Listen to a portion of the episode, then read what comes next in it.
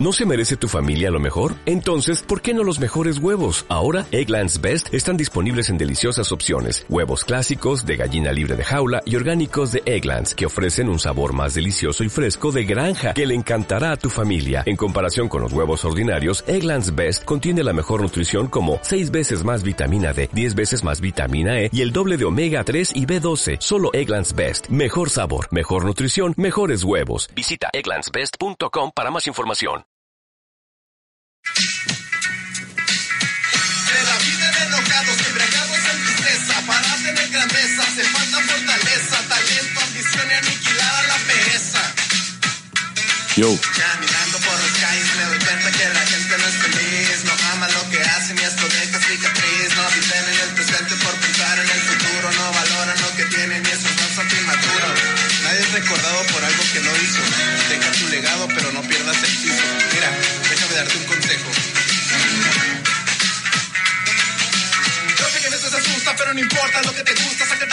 Seas lento, sigue soñando, sigue creando la realidad, plasma tus sueños, hazte su dueño y busca la felicidad. Vive el presente y explota tu mente hasta que reviente, con tu destreza mata la tristeza y llega la grandeza. Ya llegó la hora, se rumora que la gente está cambiando, que aprovechan el tiempo disfrutando. No solo es hablar, también hay que hacer y trabajar. El sufrimiento vale la pena porque la gloria será tu condena. Los que me subestimaron. Básicamente es esa madre. Órale, ¿cuándo le hiciste eso? Uh, tenía como 17. ¿Y qué pasó con ese impulso de hacer música rap? No, solo quería hacer una canción porque nunca había hecho una canción. Señores y señores, público del burrito, acaban de escuchar No mames, un que eso tema larga, completamente original de Lara que nos presentó aquí en exclusiva en el burrito. ¿Es neta que estás grabando? ¿Sí, güey? Verga. Ya no hay marcha atrás. Yo le puse reg y esto empezó. Una cosa llevó a la otra y aquí estamos. Aquí estamos. Pues si quieres en, en venganza pongo una mía. Date. No, la, la, en la siguiente, güey. Bueno, ah, ya estaba yo sacando acá. el No, no, dale, si quieres de una vez. No, está- es- no sé dónde está mi dispositivo. Es que Ah, el pedo es que a ti no te da pena y a mí sí, güey. No, ¿por qué te debería dar pena? Mira, yo hago rolas también desde los. Yo tuve un periodo muy, muy fructífero haciendo rolas desde eh, los 17 también. Fíjate que sí. Órale. Ahí empecé a los 17. Bu- Bueno, más bien a los 17 empecé a hacer rolitas porque como que vas descubriendo que tienes esa habilidad, ¿no? Y me juntaba con otros amigos que, que- eran colegas de la radio, pero también eran músicos y hacíamos las rolitas, hacíamos las de las de él, las de mi compa, el Toño Queen. Ah, le decían Toño Queen porque era súper fan de Queen. Pero también era súper fan de Beatles y no le decían Toño Beatles. Bueno. Eh, en- entonces hacíamos, hacíamos rolitas, pues así, todas precarias, todas a como me daba el conocimiento musical a los 17, con un tecladito. Hacíamos la batería, el bajo, el piano, eh, algo muy sencillo, muy simple. Y luego ya empecé, por, ya solo empecé a hacer ya mis rolitas, aunque yo escribo desde la secundaria. Pero hasta, digamos, la prepa fue cuando empecé a grabarlas, ya así como a materializarlas. Y de ahí creo que nunca dejé de hacerlo Arre. hasta la fecha procuro escribir rolas y, y ahí las guardo, ahí las voy dejando. Y les hago el arreglo mental y todo. Y, nunca me he dedicado a, nunca me he querido dedicar a, a ser cantante. O en un tiempo sí como lo pensé, como que lo pensé, dije, voy a hacer mi proyecto y me voy a presentar. Pero pasaron los años, Lara. Pasaron los días, pasaron los Pérez, pasaron... No, pasaron los días, las semanas, los meses y de repente pasaron los años. Y aunque podría hacerlo en este momento, me da como flojera Eh, y prefiero, se me quedó como hobby y lo sigo haciendo. ¿Cuántas rolas tienes tú? dos. Dos. Dos. Este, de hecho, este mes he estado pensando en, en escribir otra vez. ¿Por Pues, qué no? vas, ¿por qué pero, no, pero es que, o sea, ya, no es, ya viviste más. no es como que digas, wow, o sea, es como nomás es, es, o sea, es, ahí está, güey, ¿sabes cómo? No, no tengo ni la voz ni nada. Por- e, justamente por eso fue rap, güey, porque digo, pues yo no sé cantar. Yo tampoco. El chiste Pero- es que lo disfrutes, güey. El chiste es que. El chiste es que lo dejes salir. Es terapia, Lara. Es terapia. Ah, Eso sí, ¿eh? Te digo, sí. mis rolas no son buenas. Bueno, mira, por ley de probabilidad, he escrito, no sé, eh, ¿qué te gusta? Desde la secu. Estoy hablando desde la secu y no, y no voy a No voy a jugarle al mamador como muchos de ¿cuántas rolas tienes? Ay, unas 200, unas 200. No, yo tengo 3000. Ni, ni Juanga. Se, se dice que Juanga Tenía tenía. 1800, algo así, ¿no? Sí, y, y son, güey, son un che. Sí, me imagino. Cuenta 1800 cosas, no dinero, no pesos, porque no se sienten. Cosas. ¿Qué hay? ¿Qué hay así que sean, que, que se pasó? Mira, esas cosas que están ahí son 1800. No, pues no mames. Tengo 1800 servilletas en mi casa. Tengo un- una colección de 1800 gorras. Tengo 1800 llantas. O sea, es mucho como para decir. Tengo 200 rolas. Bueno, yo tendré unas 40, 50. Cabe aclarar que si estamos hablando que empecé a escribir en la secundaria, tengo alrededor de 30 años escribiendo rolas. O sea, Ok. you know, para que se sienta más o menos la proporción. Bueno, y algunas, o sea, por ley de probabilidad, yo creo que de las 50 que he de tener, o, o 30, pues, considero que 4 o 5 sean buenas, sean decentes. Pero pues también yo soy de la idea que uno siempre es duro consigo mismo respecto a la crítica. Sí. O sea, a lo mejor tú puedes decir, ah, cinco. Pero va a haber gente que te decir, güey, no, todas están chidas o la mayoría. Bueno. Yo pienso sabe. así, yo pienso así, porque yo soy así, de que me dicen muchas veces, güey, te quedó bien chido este pedo. Y yo así que, no mames, lo odié. Entonces, pues, mm. Muy bien. Audioforma presenta El burrito. el podcast con Lara y Paino. El burrito. Pues aquí estamos una vez más. ¿Cómo estás, Lara? Pues, ay, ¿qué te digo? Estoy bien, gracias a Dios, estoy bien. Lo bueno es que Andamos- tenemos salud. Tenemos salud.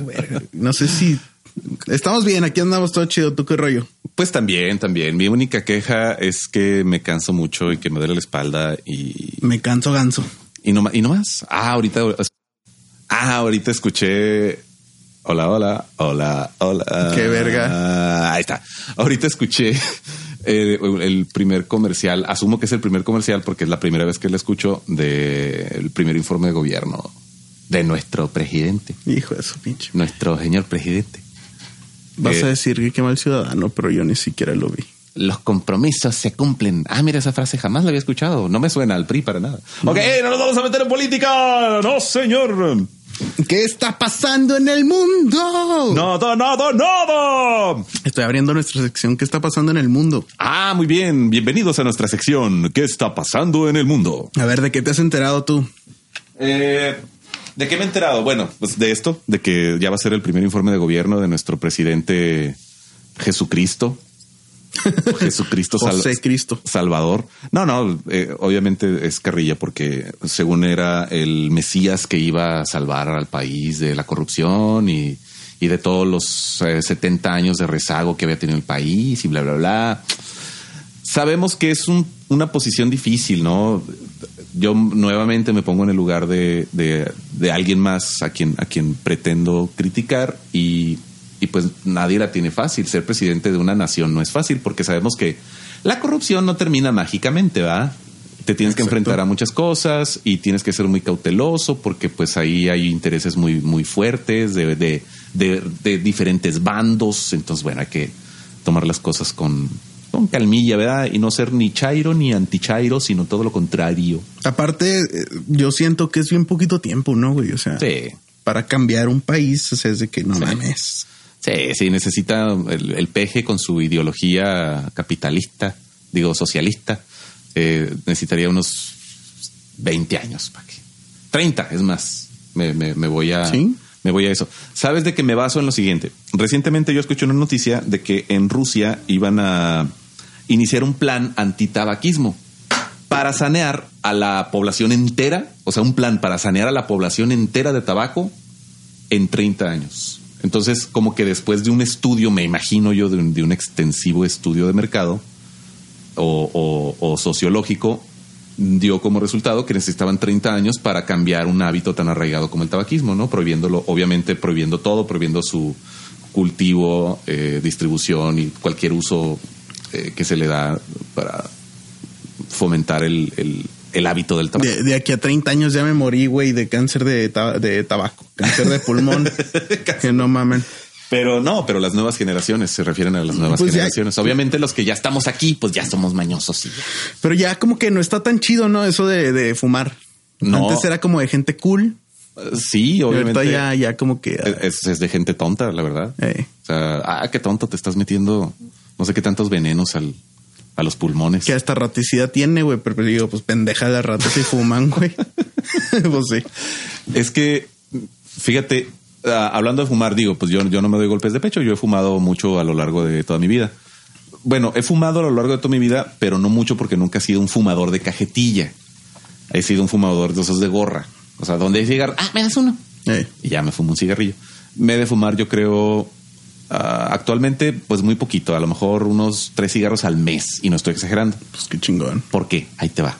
¿Recuerdas un video de Camilos que salgo yo como detective? Ah, Simón. Bueno, Ustedes sin vergas acá fumando. quiero hacer más cosas así, güey. ¿Fumando? No, no, no, así como de detective o algo así. Quiero actuar. Vamos a hacer, vamos a hacer uno tú y yo, güey, los hermanos Caradura, versión. Juárez. Va, va. Ah, ah, es que a mí, a mí me gusta la payasada, Lara. A mí sí me gusta salir en la tele, sí me gusta. Bueno, me dedico a la locución, eh, creo que es obvio. Creo que es obvio, damas y caballeros. Y he hecho cosas en, en- en- he hecho muy poquitas cosas para la cámara, pero me ha gustado mucho cuando lo hago. Hice un programita, hice 10 programas con, con Esmard hace tiempo, hace mucho tiempo, con Karen Rottenbucker. Y me gustó mucho la experiencia, pero le di prioridad a otras cosas porque sabemos que siendo conductor de televisión es un trabajo muy absorbente y muy poco Muy poco. remunerable, ¿no? Entonces, como ya tenía mis actividades, obviamente dije yo, pues está bien, si vuelve a suceder, chido, y si no, pues ni hablar. Después hice unos comerciales para una tarjeta, la tarjeta VIP. ¿De y de eso, de la tarjeta VIP. Pero de qué VIP? Eh, es una tarjeta donde obtienes descuentos y promociones. Pero de qué empresa, güey. Ah, ah, no, no sé. No sé quién la, quién la hace. Así se llama la tarjeta VIP. Ah, sí. Ah, ya, ya sé cuál. sí, sí, sí. ¿Todavía existe esa madre? No sé. Ya me acordé cuál. No sé si todavía Que eran existe. como marcas participantes, ¿no? Ajá, sí, sí. O sea, la comprabas en 300 pesos y tenías descuentos en, en por decir, en el tacotote, en, en las alitas, Sí, en el sushi place y así. Sí, ya, me acordé. ¿Y qué más, qué más hice? Así cositas. Luego, por suerte, o sea, por no suerte buen animal, o sea, por una suerte del destino me hablan estos güeyes de que les canceló el actor que iba a ser el personaje y me dijeron, oye, te, te avientas de un personajito así, así, así. Va, va, va, ¿cómo no? Sí, sí. Y estuvo muy chida la experiencia. Y, y luego, pues Está ya padre. me veo en la pantalla y, ah, ese muchacho. Ah, perro. Ese muchacho, a perro, a perro traes lado de la Rottenburger. Entonces, a lo Muy que- buena amiga, por cierto. cuando hice esa, sí, es muy linda persona. Un saludo, Karen. Hace mucho que no nos saludamos, pero te saludo, aunque no mm, eh, nos escuches. Eh, no, te estaba contando que cuando hicimos esa escena, tuve que, o sea, la escena, obviamente ya, ya conoces los, los métodos cinematográficos, se corrió 20 veces. Y, y en, y en ocasiones hasta son pocas. Para hacer una escena tan sencilla, se corrió demasiadas veces, pero yo sé que estos vatos es para asegurarse de que la tienen, ¿no? Entonces, bueno cada que corríamos toma, yo le tenía que fumar al cigarro. En algunas tomas no le fumaba, nada más le hacía la típica que lo con la boca, o sea, lo, lo, lo absorbes con la boca, no lo pasas para adentro, pasas para adentro, ¿eh? O sea, no baja el pulmón. Simón. Ah, no, no fue pleonasmo, es como cuando sentí que dije entró, Metes pa' dentro. entró para adentro, no entró para adentro. Subió para arriba. Eh, bueno, no, no, no absorbí el, el, el- el humo, solo lo, lo- lo tiraba con la boca, pero no, no funcionaba, no se veía bien. Entonces, pues ya decidí las últimas siete, ocho tomas sí jalarle al cigarro. Eh. Pues me puse una enfermada de los bronquios, Lara. Así que No me, me mandó a la lona. Así estuve días en cama, un tratamiento carísimo. Por primera vez No. usé así inhaladores, así de. Eh, no, no, te- sí, no sé qué era. No, no creo que haya sido eso. Eh, o, o sí, quién sabe, la verdad. Sí, es para el asma. Porque era un, eran dos diferentes. Eran dos diferentes que me recetó un, un especialista en, en- de esos doctores que, que quieren que te dé cáncer porque es su especialidad. Simón. Y me dijo así, me asustó mucho. Me dijo que estaba muy preocupado porque estaba muy mal de los, de los pulmones, me- de los bronquios. Güey, pero pues eso tampoco te va a pasar por una noche de cigarrillos. Eh, pues yo creo que fue acumulación. Yo digo que fue una acumulación. O sea, y que esa fue como que la gota que derramó el vaso. Porque yo jamás en la vida me había fumado 20 cigarros de un jalón. Nunca. Mm. Nunca. No soy. Yo oigo esas No, historias sí. de que yo me fumaba tres cajetillas, yo dos, yo una. Yo no entiendo cómo puedes fumar. Yo cuando llego a ingerir el alcohol. Sí, en la que pisteada es es poco. poca, poca, poca las veces. Sí, bien raro. Este, pues sí, so- se van como dos o tres cajetillas. Ay, güey. No, sí estás muy cañón. No, no, yo jamás he sido así de tal cantidad. Y, y esa vez, pues bueno, sí me, sí me mandó al, Al carajo. Al, piso esa, que, esa. que para context, con, ¿cómo se dice? Contextear el pedo, eh, señores, y señoras, contextualizar el pedo. Este, los invitamos a que vean el, el video de Camilo VII que se llama Pulso. Oh, sí. El intro de ese video es sale René. Es el primer personaje que sale, es el detective. Oh, sí. Entonces están invitados a verlo. Sí, un sí, sí. trabajo 100% juarense, bonito, profesional, en el cual no participé. Mm. Directamente. Y otra, no, es que pues andábamos en el de Bengala nosotros. Ah, Eran producciones, ¿cómo se dice? sí, Paralelas. paralelas, Simón. Fue esa rachita. Es que, bueno, cuando, cuando estás en este maravilloso mundo de la producción, eso pasa muy seguido, que se te juntan cosas y tienes que dividir a los equipos. Y es maravilloso. Pero bueno, Pero bueno, ¿Qué te- más te- te- tenemos un tema hoy. claro que sí. Hoy vamos a hablar de esta, esta habilidad que el ser humano tiene instalada por defecto, que es la mentira. Ay, la mentira. La mentira, Lara. La mentira. Las Mentira, mentiras. Todo era mentira. Las, las mentirillas. Las mentirillas. Hay una banda muy buena británica que se llama White Lies. White lies, fíjate. Los has escuchado, son muy buenos. Ah, pues abramos con eso. ¿Existen las mentiras blancas? Para empezar, ¿qué es mentir, Lara? Vamos a definir. A mí me gusta siempre definir qué es el concepto del que vamos a hablar. ¿Qué es mentir? O sea, obviamente, faltar a la verdad, ¿no? Es, es, es claro, pero ¿de dónde partimos? ¿De, de- desde niños? Yo creo que sí, ¿no? ¿Desde, Desde que tienes miedo de que te pongan un cagadón. desde quién nos... Ok, creo que entonces nos viene natural, ¿no? Nos viene de naturaleza. Nacemos con la habilidad de mentir. Y lo vamos desarrollando o lo vamos eliminando según la educación que nos dan nuestros padres.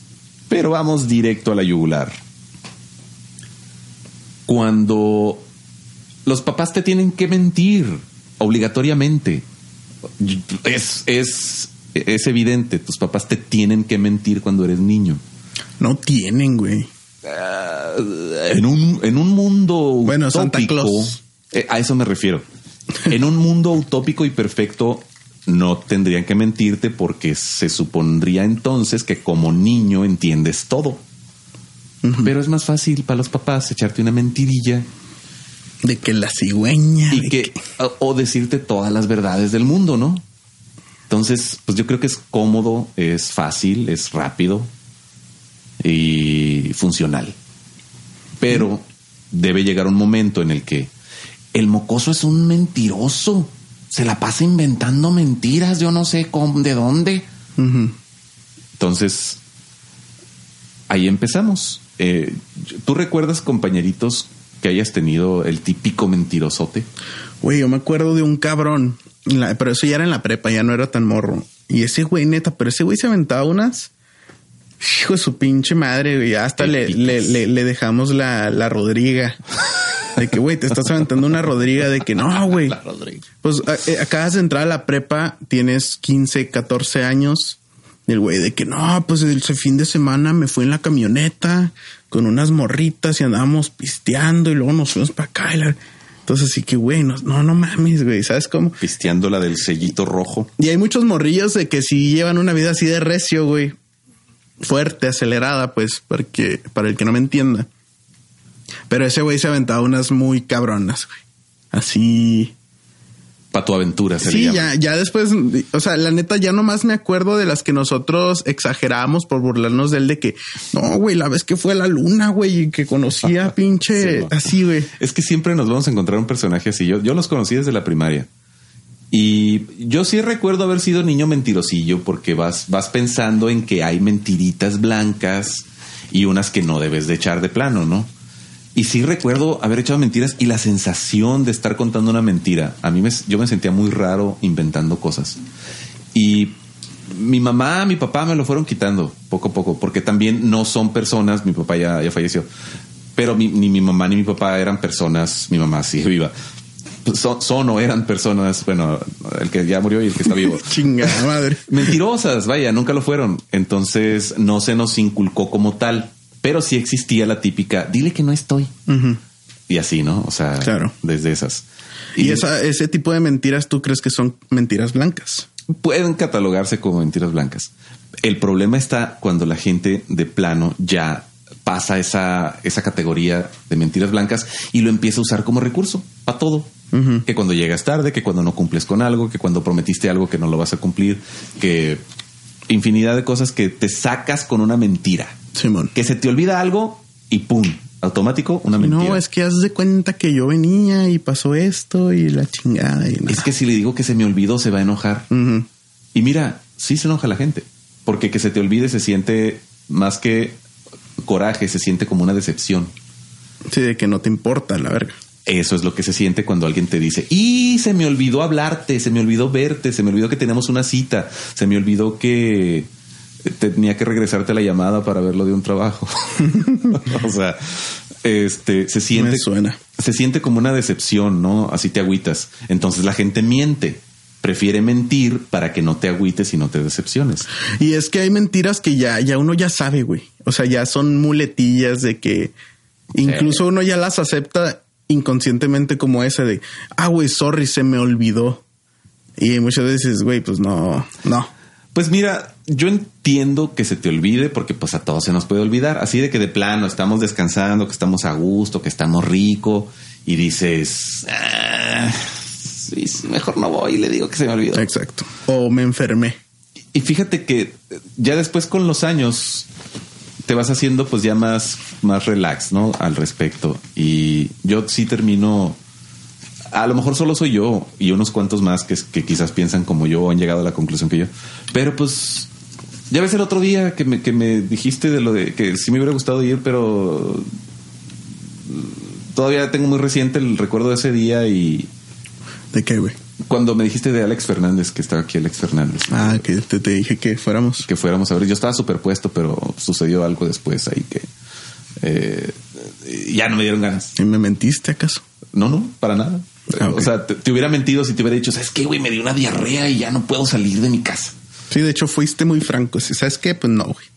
Sí, sí, la neta. O sea, o sea, o sea, fue un, eh, un encuentro con mi esposa ahí que, que se puso medio, eh, medio incomodón, pues. Así de que ah, ya no quiero salir, ya.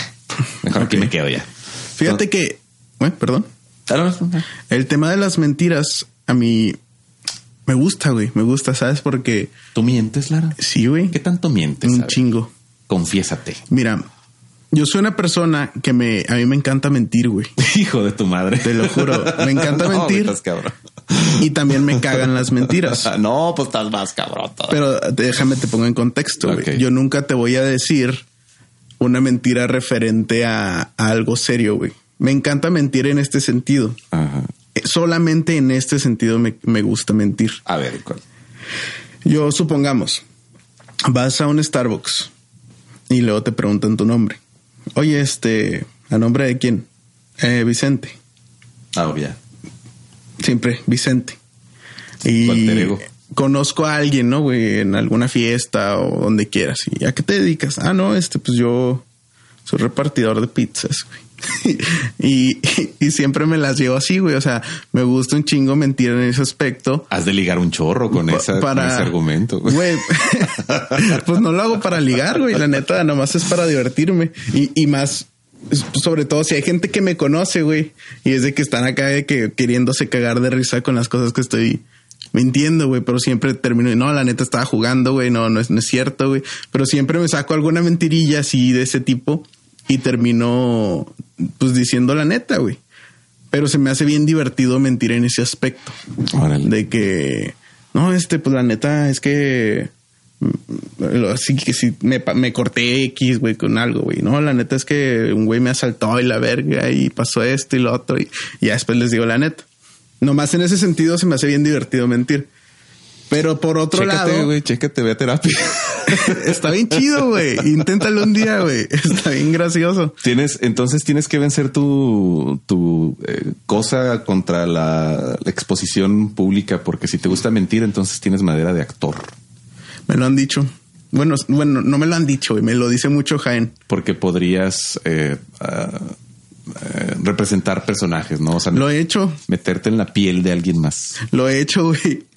Y ya después es de que no, la neta es que sí soy de Juárez y la chingada. O sea, a veces de que me presentan y no, pues yo, este, yo vengo de la costa y la verga. Así, güey. Fíjate que yo recuerdo haber hecho eso a lo mejor una o dos veces, y lo, y lo voy a decir sin tanta pena, pero con poquita, en un table. Qué Ok. típico, que llega la chica, se sienta a un lado tuyo y, hola, ¿y cómo te llamas? ¿Y a qué te dedicas? Y claro que como que en un ambiente así no, no quieres decir quién eres y qué haces, ¿no? Entonces, pues juegas el juego. Y, y lo, lo habré hecho una vez que recuerde. A lo mejor llegué a hacerlo al- a- más de una vez, pero solo recuerdo haberlo hecho una vez y fue aquí en Juárez. Fue ya llegando aquí a Juárez. Y, y no fue ¿Y divertido. qué le dijiste? No, ni me acuerdo. De que no, pues yo tengo una empresa de. Ni me acuerdo. Tengo una inmobiliaria de. ni- no, no sé. No sé qué habré dicho. A lo mejor dije que era chofer también. O sea, una, una cosa así. También digo mucho que soy Uber, güey. y luego, no, ¿y qué te ha pasado? Y no, pues una vez unos güeyes me intentaron tumbar, pero pues la neta, de volada, así, güey. Se me las llevo así, güey. Mira, como siempre, yo creo que ya es tiempo de entrar a nuestra gustada sección que el público tanto nos pide, a nuestra sección Pregúntale a Internet. Que eh, pues ya me, me- me metí aquí a buscar la definición de mentira y encontré una definición cortita. En función de la definición, una mentira puede ser una falsedad genuina o una verdad selectiva. Exagerar una verdad si la intención es engañar o causar una acción en contra de los intereses del oyente. Las funciones, aunque falsas, no se consideran mentiras. Mentir es decir una mentira. No chingona las definiciones Wow. de, Increíble, de incredible. Internet. No nos hace quedar mal nuestro querido Internet. Te iba a platicar otra, güey. ¿Cuál? Ya se me olvidó, güey. Oh, por mis, por mis Este- pregúntales a Internet. Ay, güey, pues a ver si ahorita, pero en ese sentido me, me gusta mucho y siempre termino diciendo la net, pero se me hace bien divertido, o sea, es algo que, que me entretiene un chingo. Órale, no, pues va. Y luego, Te la, te la doy por buena. por el otro lado, me cagan las mentiras, güey. O sea, que te mientan. soy una persona que no, y también decir, güey, porque, güey, si mientes estás amarrado a una historia ficticia, güey. Entonces supongamos que yo te digo a ti una mentira, no se me ocurre una, una, una situación, güey. Pero supongamos que te digo, oye, ¿sabes de que no voy a poder ir hoy porque se me descompuso el carro? Mm. Y luego, ah, bueno, y tú tienes en tu chip que tengo el carro descompuesto. Y al día siguiente, o en la tarde te La veo. siguiente semana, güey. O en la tarde, güey, o al día siguiente, ¿qué pedo, güey? ¿Cómo andas? Y me ves en el carro. y yo, no, pues chido, tranqui, güey. A mí se- hasta se me puede olvidar, güey. Sí, ah, ya lo arreglaste. ¿Qué cosa? Ah, cabrón. Ajá, güey. Entonces, y aparte, pues no, no me gusta, güey. No está bien. Siento feo, la neta. Lo he hecho como todos y se siente culero, güey. Se Y- siente mal. Y cuando me mienten, soy una persona que lee mucho a la gente y sabe mucho cuando le están mintiendo. Es raro, me ha pasado con varias personas, pero es raro que sepa, o sea, que no sepa leer a alguien cuando me está diciendo una mentira. La lenguaja corporal. Sí, eso te, te delata bien cabrón, güey. Entonces, Sí. la neta, cuando sé que me están mintiendo, me emputo, güey. O sea, me emputo porque es, es como si me estuvieran diciendo pendejo. Pues Entonces- es que sí, la mentira ofende. Entonces, pues, o sea, es de que no, es que yo no, la verdad es que es azul y yo lo estoy viendo rojo, güey. Yo, no mames, o sea, Sí, y sí, se sí. ahuevan, güey, a pesar de que sepas que están mintiendo, te, siguen mintiendo. La gente suele hacer eso. Eh, Me pasa igual, ¿eh? Me pasa igual. Yo, yo tuve una, una pareja que, que tenía ese problema, pero ya a nivel, a nivel clínico, digo yo. Eh, y, y lo vivía todos los días y veía cómo, cómo esta persona no podía parar. Era, era. Sí, sí, por completo. Y no podía parar. Porque obviamente yo le decía, oye, tranquila, este, deja de inventar cosas. Y lo, lo llegamos a hablar ya en, en un, en un plano muy serio, lo llegamos a hablar. De que así, de que bueno, ah, tienes que aceptar primero que tienes este problema y te lo digo para buscar ayuda. O sea, yo ya no puedo, yo no puedo ayudarte, obviamente, pero para mí es importante que te des cuenta porque yo lo que sé de la vida es que cuando tienes un problema, ya sea psicológico o emocional, el detectarlo es el primer paso para, para tratarlo en vías de, de- de superarlo. Entonces, para mí era importante que ella se diera cuenta de que tenía este problema para buscar ayuda, para pasar al siguiente paso, para ir al siguiente paso. Y nunca fuimos al siguiente paso. Ok. Siempre nos quedamos en el primero porque me decía, sí, sí, ya me di cuenta, estoy dispuesta a buscar ayuda. Y, y luego no lo hacía. Entonces, eh, pues ya, así, así quedó esa historia. Pues, ya no estoy con esa persona, obviamente, hace muchos años. Y, y- pero fue una experiencia muy fuerte, fueron seis años. Y, y estar, estar, conocer un, un caso así, para mí fue muy importante, porque a partir de entonces soy muy cauteloso con las personas y así como tú dices, también aprendí a, a darme cuenta cuando la gente está mintiendo. No soy un experto ni soy un eh, tipo agente de la CIA que te reconoce el lenguaje corporal, pero es obvio cuando te están mintiendo. O sea, ya a estas alturas es obvio cuando alguien te está mintiendo. Y, y se siente, se siente muy feo porque ya es en cosas que afectan. O sea, ya no es esa mentirita porque está el- la persona que miente compulsivamente lo hace en todas las categorías, en la que tú dices que es divertido y todo, y en las que ya no son divertidas Sí.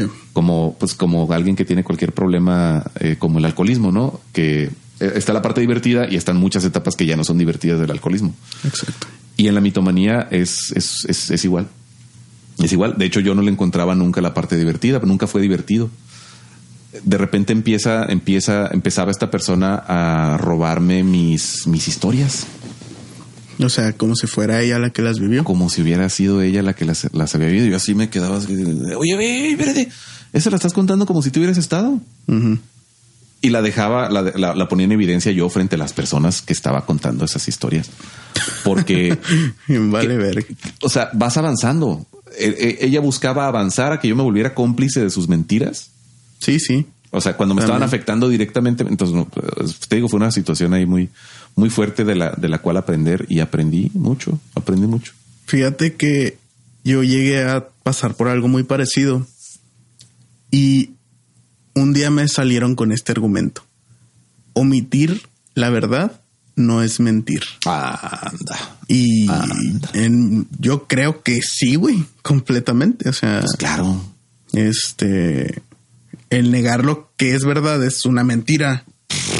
Es, es obvio, pero pues siempre las personas a su favor tratan de, pues de, de que todo sea conveniente.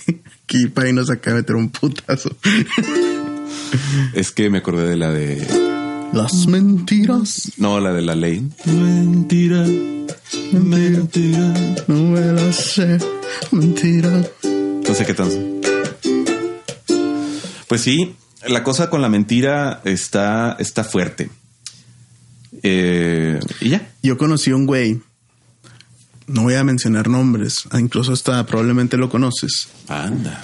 Y el güey era bien mitómano. Te lo voy a poner. ¿Era? Es, bueno, ya, ya no lo trato, güey, cuando lo trataba, pero voy a poner un ejemplo en el que no lo inmiscuya ni puedan. Sí, que nadie lo descifre, ni yo que dices que a lo mejor lo conozco. Ajá, ahorita incluso te lo puedo decir fuera del aire, pero no quiero andar quemando gente. Pero es que es un ámbito muy específico, entonces A vamos a, ponerlo con el cine, güey. Dímelo con mímica. ¿Cuántas palabras? No, güey, mejor luego te digo, güey. No, ahorita te digo, que soy bien Es malo. más, ni me digas, güey. Prefiero, neta, prefiero no saber. Es, es- sí, sí, sí, güey. El chisme es malo, güey. Estamos chismeando, ¿verdad? Aquí. Sí, estamos sacando la garra. Es que no, este vato, güey, sí tenía un pedo, güey. Porque imagínate, güey, de que yo te digo, no, este, me voy a ir a- al festival de, de, de Morelia, este, a hacer cine y la chingada y la madre. Y tú sabes que yo estoy aquí en mi casa, güey, y, y luego hago check-in en Morelia, en el GIF. Y de repente, qué chingón es conocer a gente público, güey. Qué chingón es cono- conocer a gente como Guillermo del Toro.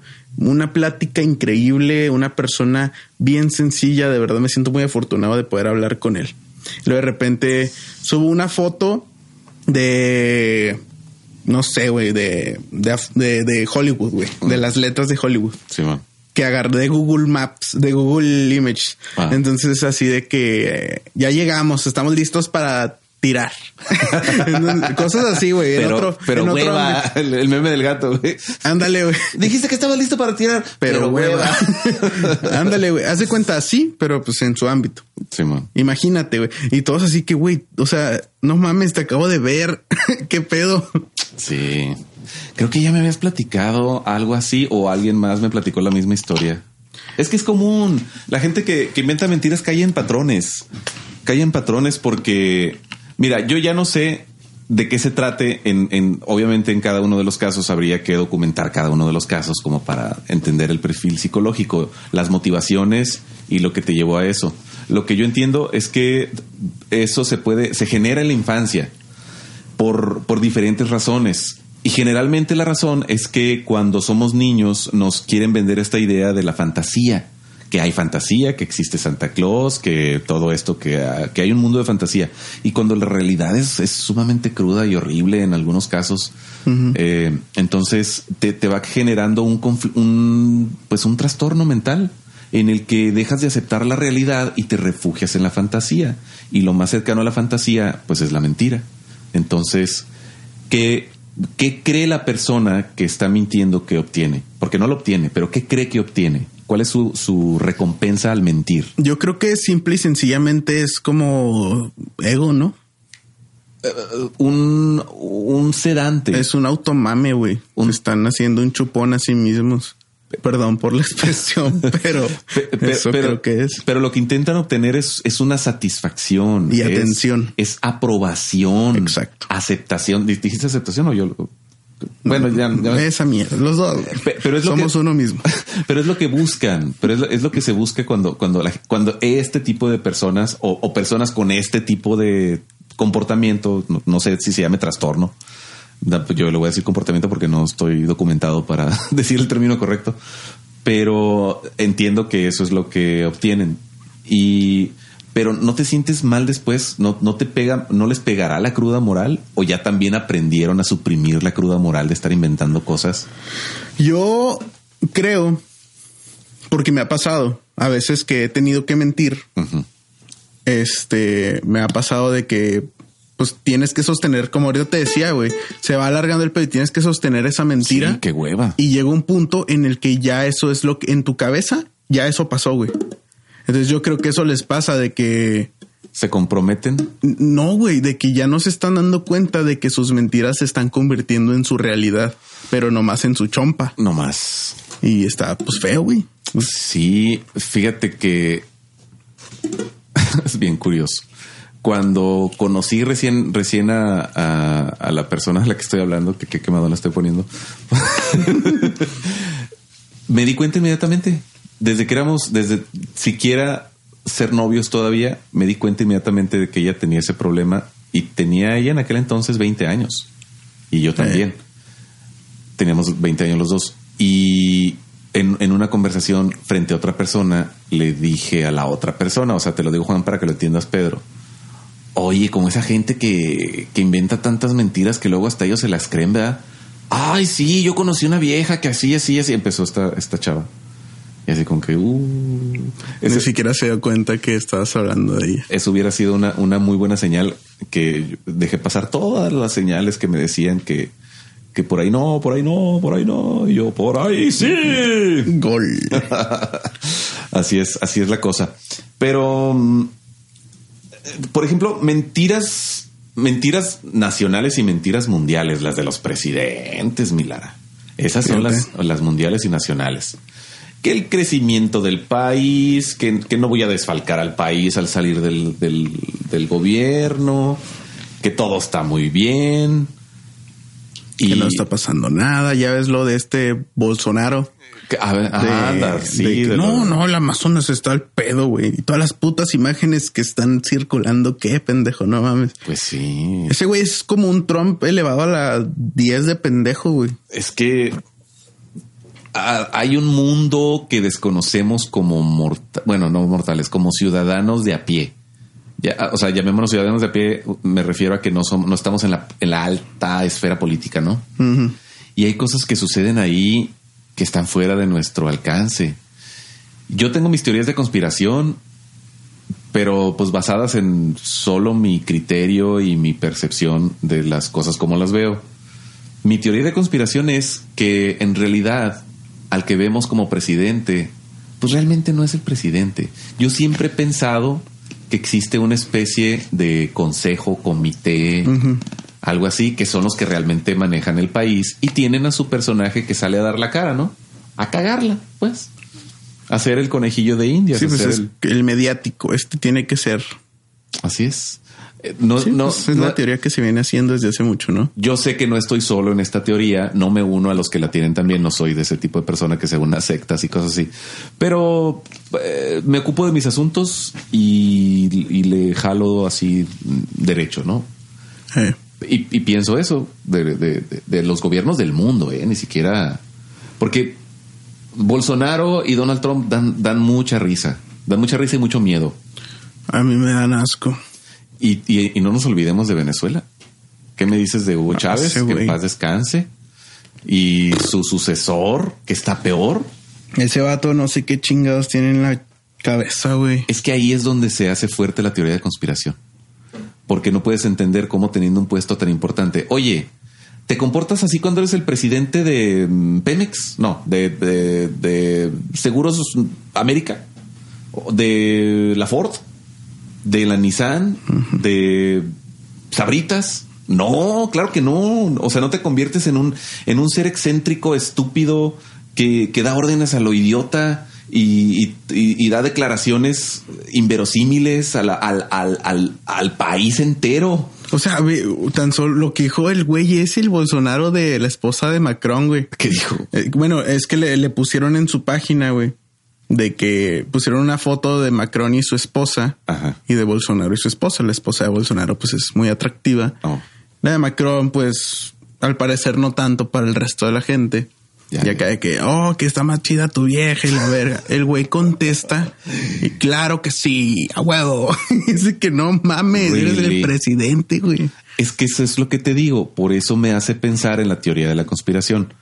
Porque vuelvo al- al- a mi planteamiento anterior. No te comportas así cuando eres presidente de la ONU, por ejemplo.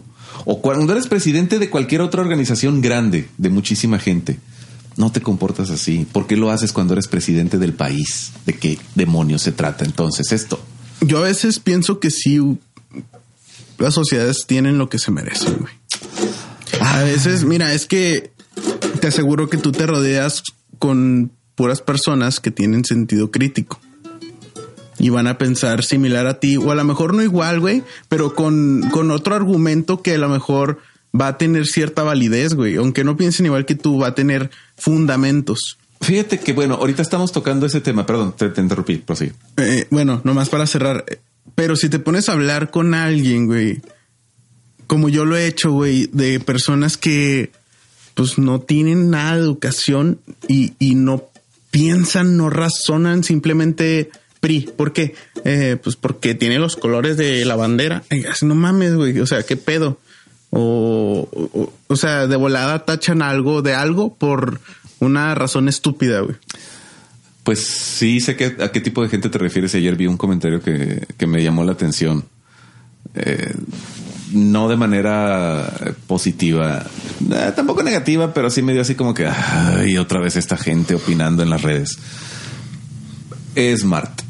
Ya, bueno, ahorita, eh, para no romper la tradición de, de decir en qué fecha estamos grabando, pues estamos grabando en 4 de septiembre el día de hoy. ¿Es que es? ¿Qué, qué día es hoy? ¿Martes? Miércoles. Miércoles, Ay, ya no sé en qué día vivo.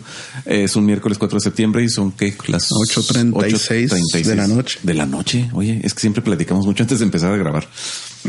Eh, entonces, eh, vi- veo una... Ah, ok, en estos días se están erradicando las bolsas de plástico de los supermercados, de, de las tiendas de conveniencia y de los supermercados medianos a grandes.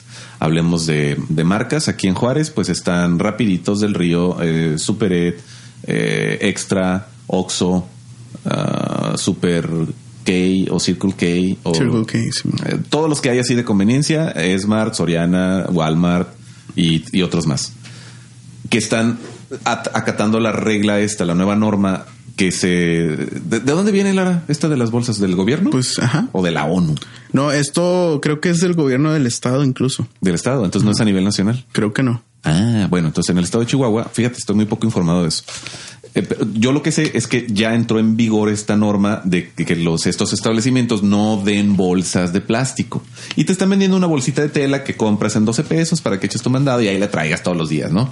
Y evitar un consumo desmedido de, de bolsas de plástico. Smart publica que sus bolsas son biodegradables. Hace, hace poquito más de dos años, o tres, o cuatro, o más incluso, entraron en, en, en, eh, en vigor estas bolsas biodegradables. Hace, hace mucho tiempo. Ahora se reforzó la información porque es el tema del momento. Claro. Entonces publican, recuerden que nuestras bolsas son biodegradables y publican los logos de, de, de salubridad y los logos de la Secretaría de Gobierno que, que impulsa esta, esta norma, porque obviamente están en toda legalidad.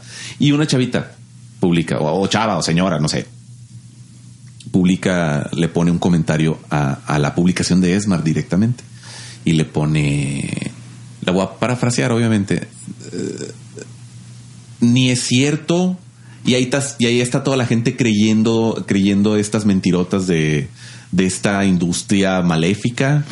Y lo mismo hacen con el redondeo, que engañan a la gente y que sí, total, empezó a despotricar así con, o sea, empezó con lo de las bolsas y terminó con lo del redondeo, que ese tema del redondeo es todo un tema y, y- y mucha gente se queja de eso y dice que no es real y que no redondean sus centavos, todos estamos en derecho a no redondear, pero yo que conozco un poco de, de- de- de- las instituciones y, y de las cantidades que... eh, Bueno, De la empresa, ¿no? te- tengo, sí, conozco algo de la empresa. eh, tengo algo que ver ahí comercialmente con ellos. Es, es verdad. Yo te puedo decir que es completamente real lo que ellos promueven. No, no lo hacen por una estrategia ah, hacendaria, porque sería ridículo las cantidades que pueden deducir. Las cantidades que maneja, que maneja esa cadena de supermercados están estratosféricamente lejos de las cantidades que se reúnen con el redondeo. Por lo tanto, no les representa. O Para sea, si lo hicieran, si lo llegaran a hacer así, no les representa un ahorro. Que igual, ¿por qué no, güey? O sea, yo, yo no estoy en contra de eso. Y es para que, nada. ¿dónde está el perjuicio? Que la gente dice, con nuestro dinero. Mira, Lara, yo saqué cuentas un día, hace muchos años, antes incluso de tener, de, de trabajar para Esmart. No trabajo directamente, pero ni directamente trabajo para ellos. Antes de eso hice un estudio. Dije yo, ok, ¿cuántas veces voy al mandado? Tantas al año. Entonces, ¿cuánto dejo por, por vez? 60 centavos. Mira, terminaron siendo como al año, como 40 pesos.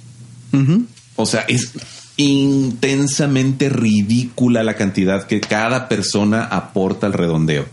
Y yo hablo de que, de que yo voy cada, cada semana al mandado. O sea, cada, cada semana a comprar el mandado de la casa. Y, y aún así salen como 40, 50 pesos al año. Digo, igual eh, piensa que van miles y miles de personas. Y yo conozco Y las cantidades que polvo se juntan. hace un chingo. Yo he grabado, bueno, quizás estoy eh, revelando información que no debería, pero yo conozco los, los informes. Hacen un evento Sí, sí, sí. abierto, va la gente, invitan a medios para mostrar la transparencia del sistema de redondeo. O sea, es algo real, es algo que existe, es algo que beneficia. Me consta que le dan el dinero a las instituciones. Indirectamente tuve un cliente que llegó y me dijo, René, a mi institución nos tocó el redondeo este año. Me dieron dos millones de pesos y me pidió un presupuesto para un trabajo que necesitaban. Este es real, existe. No, y, yo, yo sí creo, güey. y es el beneficio. No, no me voy a meter a, a defender cosas que no que nada que ver. Pero eh, eh, re- ya redondeando el tema, regresando al tema, la chavita esta que, que empieza a, a despotricar por algo que ni siquiera conoce, una conversación que quizás tuvo con alguien que sacaron esa teoría de conspiración de que el redondeo no es real y que se clavan el dinero y todo eso y que deducen impuestos. No sucede así, señor. Yo, yo creo porque, aunque sea una buena obra, también es una estrategia para la empresa, güey. Claro, y se Y vale, ¿por yo qué no? Claro, güey. O sea, es como el teletón. El teletón, el teletón sí está comprobado que es un fraude hacendario, güey, para deducir impuestos. Ujú. Pero yo digo, güey, pues qué fraude tan chingón. Pues claro. O sea, porque digo, pues vas a dejar de deducir impuestos que, la, que se terminan robando los políticos Ajá. y se los vas a dar a un montón de gente que los necesita. A ver, metámonos en más complicaciones, Lara. ¿Por qué sería un fraude, según la creencia general? Es un fraude de la forma mm, burocrática. Burocráticamente hablando es un fraude porque estás utilizando la caridad para deducir impuestos. Bueno, sí. Es, eh, es- de esa forma es un fraude, pero, Pero- a final de cuentas son acciones positivas, güey. Y eso nos regresa a nuestro tema que son las mentiras y el, y el acto de mentir. ¿Por qué mientes? Porque si dices la verdad, la gente se va a decepcionar. Exacto. Si le dices a la gente, mira, a- a- tu- a- con tu aportación yo voy a poder deducir impuestos. Así que ayúdanos a ayudar y, y ayúdanos a nosotros también. Exacto. La gente va a decir, ah, no, ah, no, ¿por qué? Ah, que te ayude tu abuela. O sea, eh, volvemos al, al- al- al centro de la mentira, fíjate. O sea, cómo tienes que caer en mentira para que pueda, para, para poder sacar algo, o sea, para poder sacar algo bueno de, de una iniciativa, ¿no? Como, como los redondeos o como el CRIT. Y la gente, curiosamente, no, o sea, a pesar de que saben que es una mentira, caen, a diferencia de si les dijeran de una manera directa cómo está el pedo. Pues sí. Vamos a checar el WhatsApp del burrito, Lara. A ver si ya cayó algo. A ver. Vamos a ver. Mientras tanto, podemos Escríbanos, hacer eh, mención del teléfono. escríbanos a- al burrito. Güey, no más, no me aprendo el puto teléfono. Tampoco, la Pero- gente menos. Pero está el correo. Este, nos pueden escribir a elburrito con gmail.com. De igual manera en Facebook nos encuentran igual, el burrito con Lara y Paino. Este, Muerto el WhatsApp. y pues no, al parecer no, no les caemos bien. Si tú me estás escuchando, güey, hasta en este punto, este, escríbenos. eh, WhatsApp de Audioforma, a donde queremos enviar un saludo desde aquí, de Cataluña, donde lo escuchamos todo el tiempo. Ah, nos escuchan que Cataluña. hablen ustedes del el tema de la polución en los escapes de los automóviles. A la verga. es tanta mi desesperación, Lara, que estoy inventando mensajes. Oye, sí, queremos que la gente nos, nos escriba. Oye, pero me desespera porque si nos escuchan, güey, ya nos dimos cuenta, pero nos hablan, güey. Así de que te mandan inbox a ti, Ujú. me mandan inbox a mí. Ah, Eh, esta semana me, me escribió un amigo de Chihuahua que ni sabía ya que vivía en Chihuahua y que ya está casada de la verga. Un saludo a Héctor Barragán. Entonces, eh, pues está chido, güey. Gracias por a, a todos los que me escriben también así directamente, pero Pues pues, que está, escriban al está el correo, güey. No sean cabrones. Sí, que les... Oye, ¿qué, qué pasa con el, con el correo? ¿Por qué le da tanta hueva a la gente escribir un correo ahora? ¿Qué les pasa? Porque somos señores, güey. ¿Qué les pasa? O sea, chale, un correo, Chale. ¿no? Se les hace mucho un mundo escribir un correo a la gente, ¿no? Cha, cha, chale, güey. No entiendo, Lara, no entiendo. Hasta agarro mi baraja y la barajeo. Son mis artículos desestresantes que Oye, tengo pues- que ir en el escritorio. Pues como la publicidad, ¿no? Nosotros que nos dedicamos a eso, pues eh, tiene cierta, cierto tinte de mentiras. O igual las ventas. Las como, ventas. como en el lobo de Wall Street, que el güey, pues como vende con un chingo de mentiras. Pues mira, si vamos a esos casos, ¿cómo terminó esa historia? Mal. No tan mal, fíjate, salió de la cárcel, el güey empezó a dar cursos. Bueno, sí tuvo un fin, en- entre comillas, un final feliz, pero tuvo su merecido. Tuvo su, su lección, la lección que te da la vida. Y luego, fíjate que DiCaprio hizo otra película eh, con, un, con un tema similar, una película completamente diferente a The Wolf of Wolf, The Wolf of Wall Street. The Wolf of Wall Street, el lobo de Wall Street. pues. ¿No es la de Catch Me If You Can? Yes. Está bien vergas. Justamente. Esa, esa es un masterpiece. Que la anda de persiguiendo el Tom Hanks. Tom Hanks. eh, y también es una historia real, basada en una historia real. Güey, ahí, ahí es, de hecho, esa, esa película es de mentiras. ¿Te acuerdas que el papá era un mentiroso de primera, güey? Sí. Señor mentiroso, güey. Así de que Sí. portaba siempre una cadenita para, para como sobornar a las morras. Y, ah, espera, se cayó esto. Y mira la cadenita. ¿Y qué onda? Sí, un mentiroso profesional, si se le puede Sí, llamar. sí, así. sí. Y pues, ¿qué es, qué es lo que aprende el chavo? O sea, ah, mentir está cool. Mentir te mueve. Y, y mentir es tan fácil, Lara. Es que mentir es tan fácil. Que te crea la gente es tan fácil. ¿Por qué? Porque la gente asumimos la confianza. Eh, cuando conocemos a alguien, volvemos a lo que decías hace rato, que te parecía divertido presentarte con otro nombre y otra identidad. Pues obviamente es la primera impresión y no tienes por qué dudar de lo que te está diciendo esa persona. Como la, la troca que salió hoy en, en, en Facebook de que no, que no eras casado, cabrón. Sí, man. o sea, tú te presentas con alguien. Ah, sí, claro. Mi nombre es Arturo de Córdoba y soy productor cinematográfico y, y tengo hectáreas de sembradíos de algodón y, y eh, claro, o sea, y, y la otra persona pues no tiene por qué no creerte, ¿no? y, y, y- y si te cuestionan, ¿y por qué no vienes en tu Rolls Royce con tu chofer? Ah, porque soy muy sencillo y prefiero la austeridad para que no me secuestren y bla, bla, bla. Entonces, es, es muy fácil mentir y es muy fácil que te crean. Pero ya sostener eso es donde truena todo, donde, Sí, ya no se puede, donde eh, ya hasta me da pereza eh, seguir, o sea, describir qué pasa con, con las cadenas de mentiras, ¿no? Que, que se vuelve la gente en sus, se envuelven en sus cadenas de mentiras. Conocí un tipo hace muchos años que me, me, me desesperaba cómo inventaba tanta cosa todo el perro día. Todo el día estaba inventando mentiras y, y siempre tenía que resolver con una mentira. Ejemplo, llego yo, me reúno con ellos, con este amigo y otros más, y, y- no invitaron a uno. Y nos fuimos a cenar. Y luego, ay, me está marcando fulano. ¿Qué le digo? ¿Qué le digo? Y yo, pues, ¿cómo que qué le dices, güey? Pues que nos alcancen los tacos. No, no, no, es que, es que si le digo que vamos a los tacos, se va a enojar porque no sé qué, no sé qué. Entonces le tengo que inventar algo. Y yo, no, no tienes.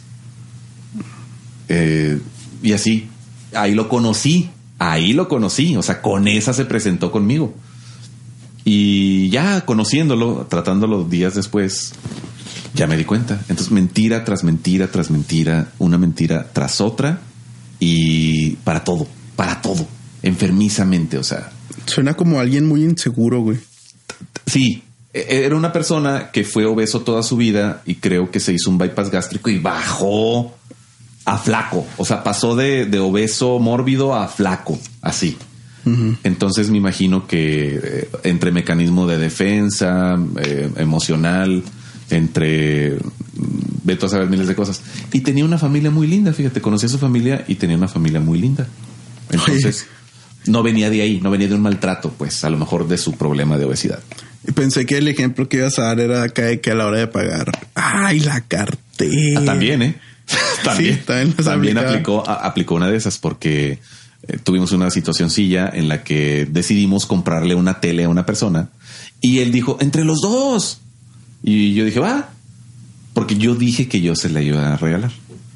Entonces él me dijo, yo también, yo también le iba a regalar una. Y yo le dije, ah, pues ¿qué te parece si, si se la compramos entre los dos? Excelente idea. Entonces andábamos en un, en un comercial mexicana. Esto fue en, otro, en otra ciudad que no voy a revelar en este momento. Eh, y eh, llegamos a las teles y vi unas de muy buen precio. Y dije, mira, güey, esa está vara. o sea, nos, nos salen en 700 pesos a cada uno. Y me puso una cara así una cara, me dice, ah, los pagas ahorita y yo te pago después porque no traje mi, mi cartera, güey. Ni no te ha pagado hasta la fecha. Sí me pagó. ¿Sí te pagó? Sí me pagó. Ah, mira. Pero porque yo vi la malicia, vi la malicia y le cobré. O Sí, sea, yo de todas maneras le iba a hacer ese regalo a esa persona y porque era, porque lo necesitaba. Y este, y, y me pareció que se quiso colgar de mi buena intención para él quedar bien también. Pues güey, cúmplala y quede bien, como, Sí, como todo un hombrecito. Y, y sí, sí me pagó. Pero con esa actitud de, ah, es que yo no pensaba cumplir. y pues bueno. Lara, ¿qué crees? ¿Qué? Nos quedan dos minutos de vida. Dos minutos de vida, güey. ¿Qué haces, güey? ¿Qué dos haces minutos con de dos vida. minutos de vida? Yo nada. Pues ya qué, güey. Yo solo espero el meteorito. Pues sí, güey, dos minutos, ¿qué hago, güey? Sí, yo no haría ninguna demostración de nada, no, no revelaría nada que no que querría capaz que no cae el meteorito. Como cuando hay sketches, ¿no? De que van en un avión y nos vamos a estrellar y comienzan a decir todas sus verdades y, ah, no, ya siempre no. no, busco en YouTube en chinga las mejores escenas de Malcolm el en medio en dos minutos. no, en lo que el internet carga. ya, ya, güey, lo que alcance a ver. Solo 10 segundos vas a ver de tu, de tu búsqueda. No, yo no haría nada. Yo realmente no haría absolutamente nada, sino eso, esperar al tsunami o el meteorito o el terremoto la roca gigante que me caiga en la cabeza. La explosión. La explosión. La erosión. Eh, la, explosión nuclear que, que, nos va a deshacer en dos segundos. Em, pues coméntenos qué harían ustedes. Pero coméntenos, cabrones y cabronas. Comenten un correo. Perros. perros de ocho chichis. Danos perras de ocho chichis. Eh, sí, los invitamos a que nos escriban, a que nos, a que nos sugieran temas, que nos cuenten sus anécdotas, mándenos un mensaje contándonos la que sea. ¿Qué, anécdota? La que les guste. Referente al tema que oyeron. Pues, lo que les dé la gana. Nosotros vamos a saber si acaso tiene relación con alguno de los episodios que hemos grabado, pues la, asociamos. O si ya nos quieren hacer el favor completo, pues que asocien, ¿no? Que nos digan, ah, mira, yo escuché el capítulo 3 y tengo una historia de maestros. Pues va, cuéntenla, mándenla. La, la transmitimos en audio o, si prefieren permanecer en el anonimato, solo la contamos omitiendo los nombres y ya. Excelente. El burrito. niños. Arroba gmail.com. ¿Eh, no? El burrito con la Paino, arroba gmail.com. Y el teléfono es el 414 1385. 414 1385. 414 1385. 414 1385. A la verga. Audioforma presentó. Podcast El Burrito con Lara y Paino. Hasta la próxima.